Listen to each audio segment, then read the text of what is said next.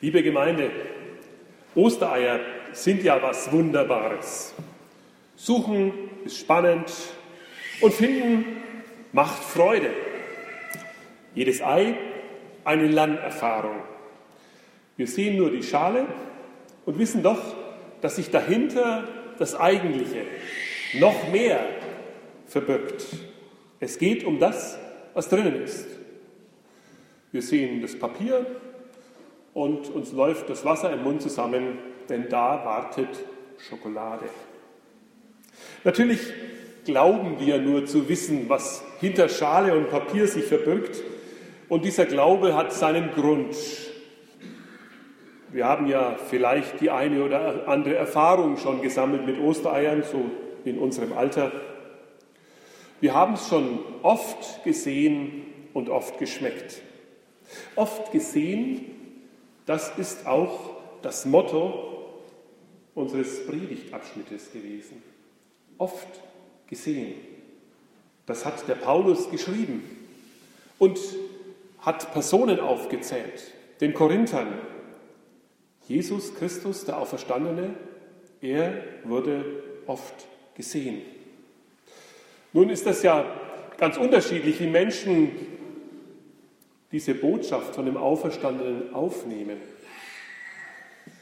Vielleicht gibt es da einige, die sagen, das leere Grab, das reicht mir. Also in der Bibel gibt es nur einen, von dem man das lesen kann, das ist der Johannes. Der sieht das leere Grab und er glaubt. Ansonsten gibt es eine ganze Menge mehr, die brauchen die Begegnung mit dem auferstandenen Herrn. Und davon schreibt uns Paulus heute. Niemand fordert auf, einfach blind zu glauben, dass Jesus auferstanden ist. Im Neuen Testament wird immer wieder darüber nachgedacht, immer wieder davon erzählt, dass Menschen diesem Auferstandenen wirklich begegnet sind.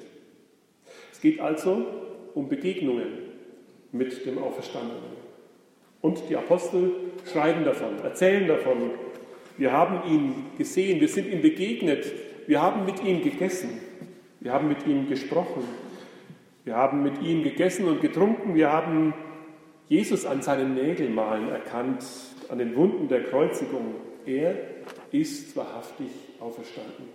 Na gut, wir sind nun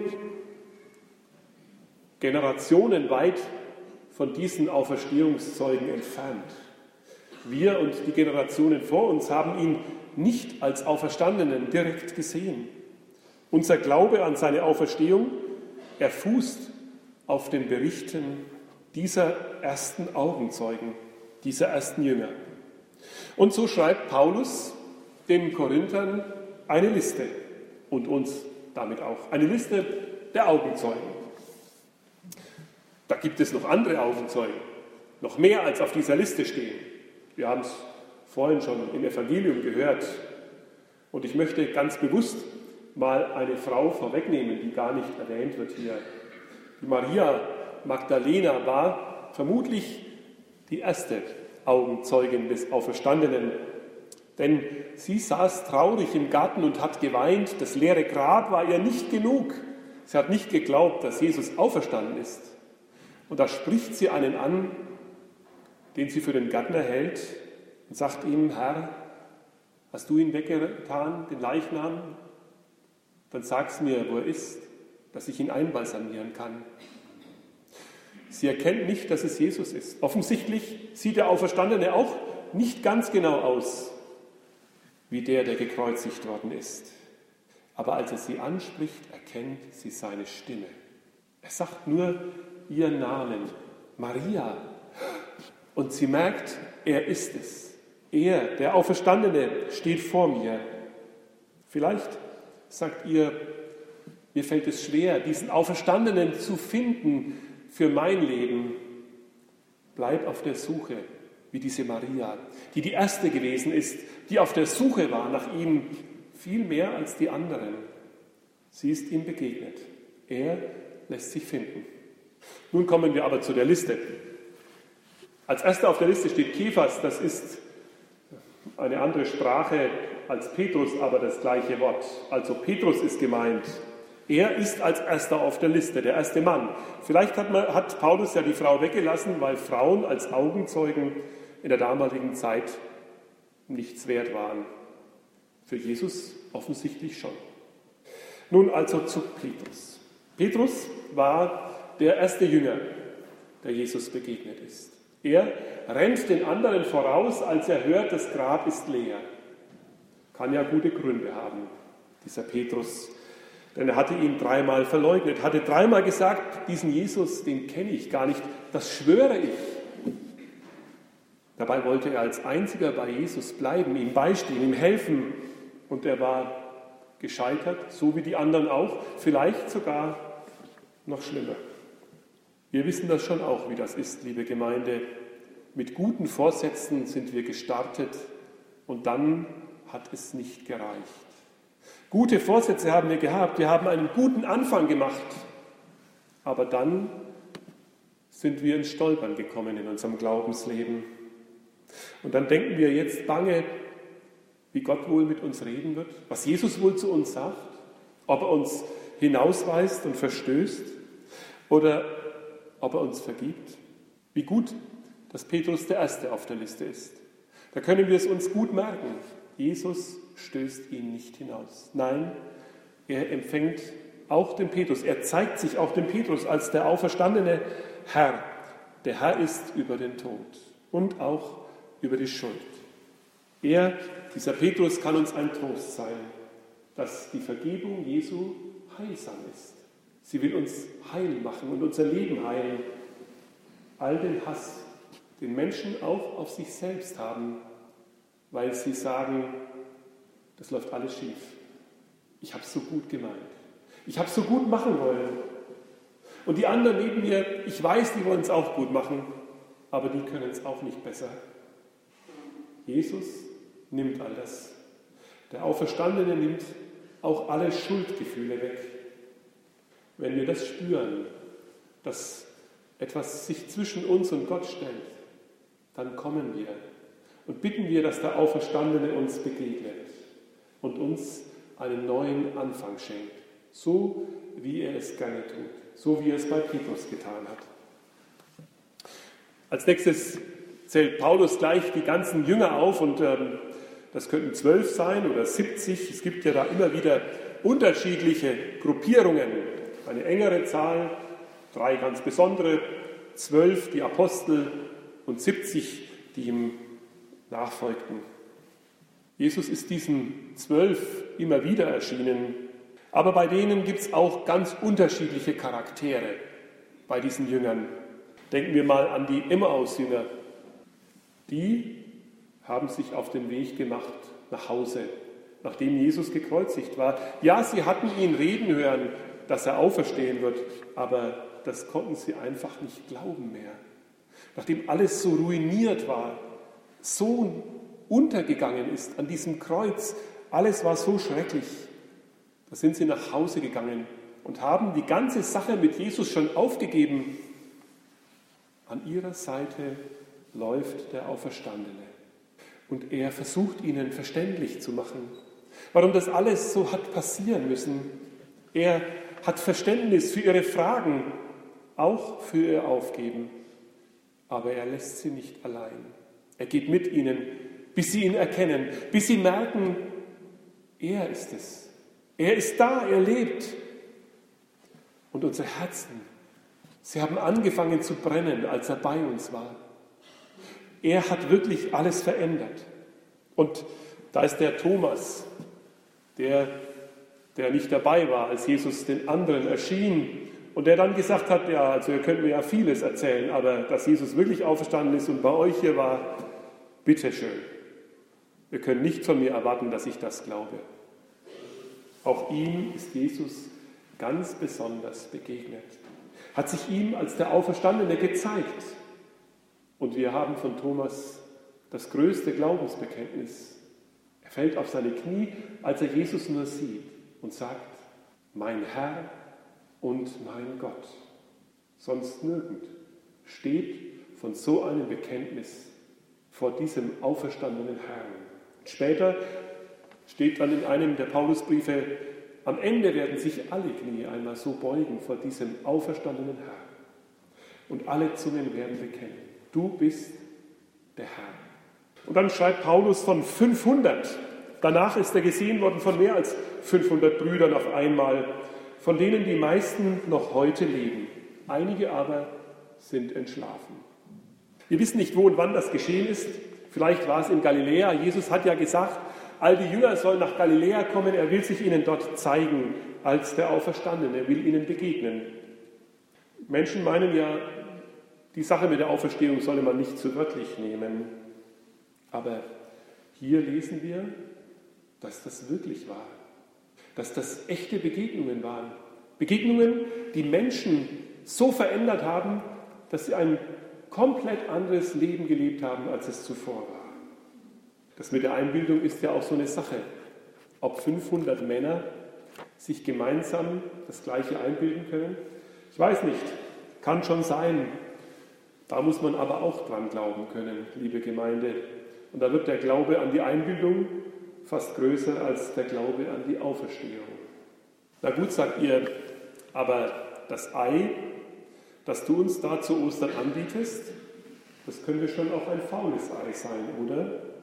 Was ist, wenn Paulus das mit den 500 nur erfunden hat? Nur um Eindruck zu schinden, um die Sache ein bisschen mächtiger zu machen, als sie in Wirklichkeit war, etwas größer aufzublasen. Nur hätte er dann einen Satz weglassen müssen, liebe Gemeinde. Den Satz, von denen leben die meisten noch. Damit hat er gesagt, befragt meine Auskunft. Ich bin bereit, das jetzt überprüfen zu lassen. Denn zu der Zeit, als er diesen Brief schrieb, sagt er, leben die meisten noch. Er hätte ja besser schreiben können, wenn das sozusagen eine Erfindung gewesen wäre. Leider sind die 500 alle schon gestorben, können wir nicht mehr fragen. Hat er nicht getan. Es lag ihm daran, Überprüfbares zu schreiben. Später sagte das ja in dem Korintherbrief noch einmal viel deutlicher, dass es das Schlimmste wäre, wenn wir über die Auferstehung Lügner wären. Also Paulus misst da sich selbst und lässt sich messen mit einem großen und hohen Maßstab. Wenn ihr aber denkt, naja, mag ja sein, du erzählst uns da schöne Geschichten, das kann ja alles Humbug sein mit der Auferstehung, dann bitte ich euch, beschäftigt euch weiterhin mit diesen Menschen, die von ihren Begegnungen erzählen, von den Begegnungen mit dem Auferstandenen. Denn kurioserweise, jetzt hat ja Paulus immerzu die Zahlen gesteigert, jetzt kommen noch zwei Einzelpersonen als Nachzügler. Jakobus, das ist der nächste, den er aufzählt. Jakobus gab es viele damals. Der, den er hier meint, ist der Halbbruder von Jesus, also der Bruder von Jesus. Zu der Zeit, als Paulus seinen Brief schrieb, war dieser Jakobus schon eine ganz wichtige Person in der Gemeinde von Jerusalem, in der christlichen Gemeinde von Jerusalem. Er war weit über Jerusalem hinaus bekannt. Aus dem Johannesevangelium wissen wir, dass die Geschwister Jesu, als Jesus gestorben ist, keine Anhänger von Jesus waren. Sie sind ihm nicht gefolgt. Im Gegenteil, wir wissen, es gab Auseinandersetzungen in der Familie. Der irre Bruder mit seinen Massenversammlungen. Man wollte ihn da rausholen. Man wollte ihn schützen. Der weiß ja nicht, was er tut. Wir wissen nicht, was der Auferstandene zu seinem Bruder gesagt hat, zu Jakobus. Aber er muss sich ihm in seiner Herrlichkeit zu erkennen gegeben haben.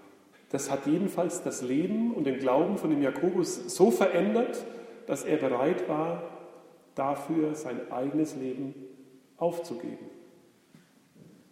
Wenn euch Jesus zu menschlich erscheint, bittet ihn doch, dass er euch in seiner Herrlichkeit begegnet, dass er sich euch offenbart als der auferstandene Herr, der liebt, auch heute noch. Zuletzt kommt der Paulus an die Reihe. Er selber nimmt sich auf in die Liste derer, die Augenzeugen sind und er ist, das wissen wir, nicht das geringste Beispiel. Denn dieser Paulus, der uns natürlich als ein gewichtiger Briefeschreiber der Bibel, ein Heiliger der Kirche bekannt ist, dieser Paulus hat Vergangenheit. Er war derjenige, der den jungen Christen am meisten zu schaffen gemacht hat.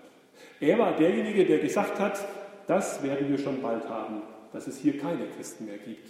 Weder in Jerusalem noch sonst irgendwo. Er hat die Christen verfolgt. Davon schreibt er auch hier. Und er hat diesen Menschen auch schweren Schaden zugefügt. Er hat sie in Gefängnisse werfen lassen, hat Familien getrennt, hat sie gegeneinander aufgebracht. Und dann begegnet ihm der Auferstandene vor den Toren von Damaskus. Und diese Begegnung macht aus einem Verfolger einen Nachfolger. Aus einem, der Jesus gehasst hat und all die Christen auch. Einen, der gesagt hat, dieser Jesus ist der Sohn Gottes, der uns zu Gott bringt. Dem folge ich nach. Oft haben wir auch Menschen vor Augen, von denen wir denken, naja, der ist so gegen Gott, der ist so gegen Jesus, der, der wird es nicht schaffen. Der wird niemals ein Christ werden. Aber, liebe Gemeinde, offensichtlich denkt Gott da anders. Der Auferstandene begegnet jedem Menschen. Er stellt sich uns manchmal in den Weg, so wie dem Paulus, und sagt, halt, warum bist du gegen mich? Der Paulus hat sein Leben geändert.